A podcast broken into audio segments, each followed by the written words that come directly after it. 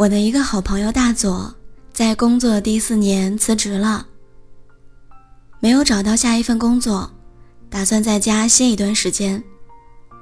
我当时问他原因，他说他在这份工作里已经感受不到新鲜感了，没有改变的工作职位，经常熬夜的不规律生活，让他想要迅速结束这样的状态。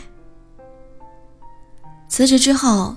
他先是在家躺了两个星期，自己买菜做饭，下雨天呢就在家睡一天，偶尔约朋友出去看球赛、喝酒。当然了，还得挑大家专门休息的时候。然后大佐又回到老家陪了他爸妈十多天，担心父母操心他的生活，又赶快离开了。之后他去了云南玩了半个月。再回到北京休整了几天，就这样，两个月过去了。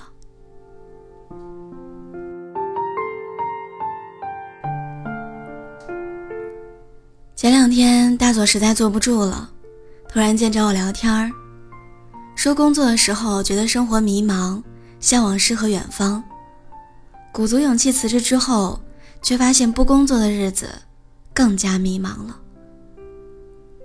看着身边发展副业做得火热的朋友们，他开始焦虑自己的职业规划。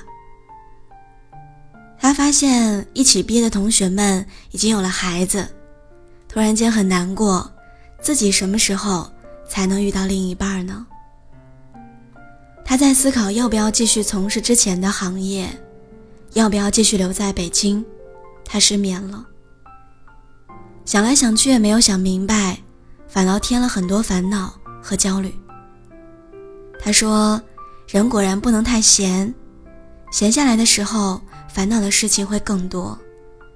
人呐，总得找点事情做，才能够让精神集中活跃，让身体清醒有动力。我们总以为闲下来会舒服，但其实休闲只是繁忙生活调节的补给。闲的时间长了。”就不知道如何发动自己的能量了。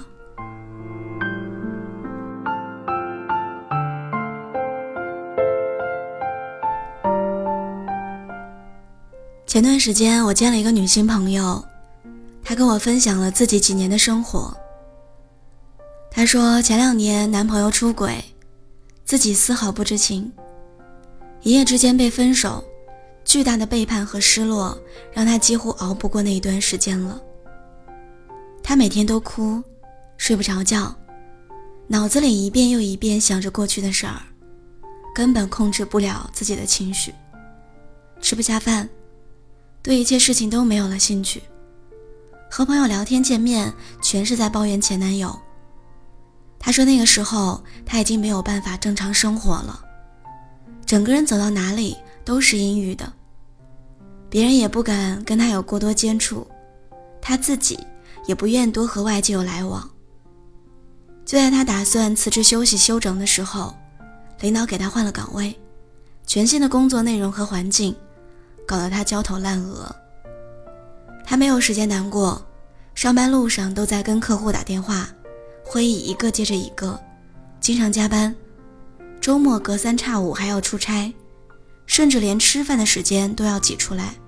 回到家，倒头就睡了。那段手忙脚乱的日子让他迅速成长，掌握了新的技能，也度过了分手之后最难熬的时间段。他说：“总觉得自己该难过，但根本没有时间难过。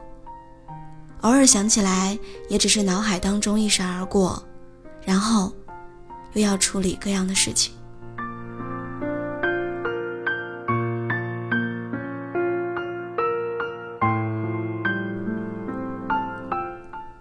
后来，他升职加薪，整个人都好了起来。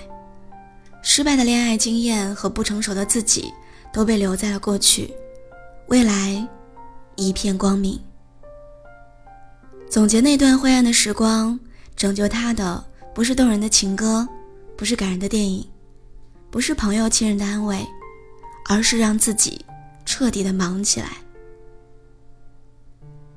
失恋之后反复的回忆，就像是把伤口一遍遍撕开的过程，而忙起来就是阻断你回去回忆过去的机会。想的少了，伤口也就随着时间慢慢愈合了。有事可忙，矫情的情绪就会少一点儿。人一旦闲下来，就会陷入琐事的纷争里，就会不自觉地去想一些有的没的，抓住一点小情绪就无限放大，最后影响你的生活。而当你专注的去做一件事情的时候，你的精神集中在这件事情当中，无暇顾及别人的情绪，糟糕就会被你遗忘，不是就会被忽略掉。在我们的生活当中，总会出现各种不愉快的大事小事。我们以为停下来留在舒适区就会解除痛苦，其实不过是暂时的逃避现实罢了。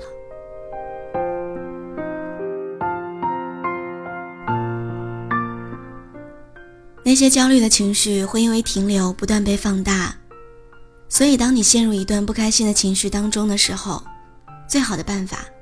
就是不断向前走，去做很多有意义的事情，让自己真正忙起来。我们大多数的不快乐，就是因为不满意当下的自己，而当你忙起来之后，所有的迷茫和焦虑，也都会跟着慢慢痊愈。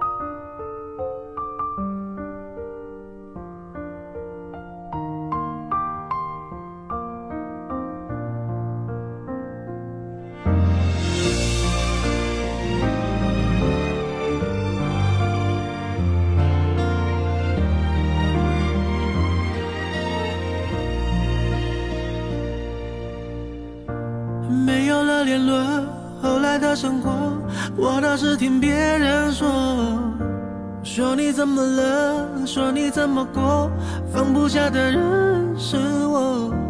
人多的时候就待在角落，就怕别人问起我。你们怎么了？你低着头护着我，连抱怨都没有。电话开始多，从不对我说不喜欢一个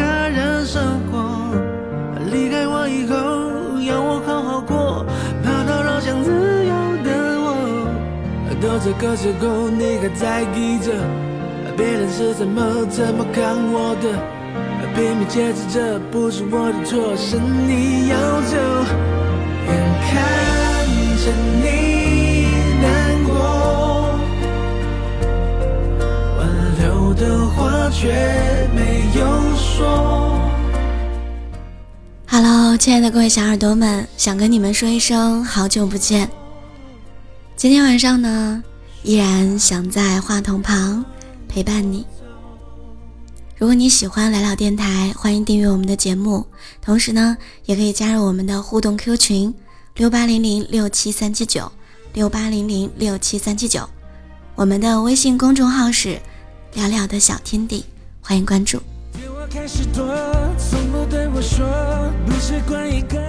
今天晚上有我的声音，相信你一定能睡个好觉。晚安，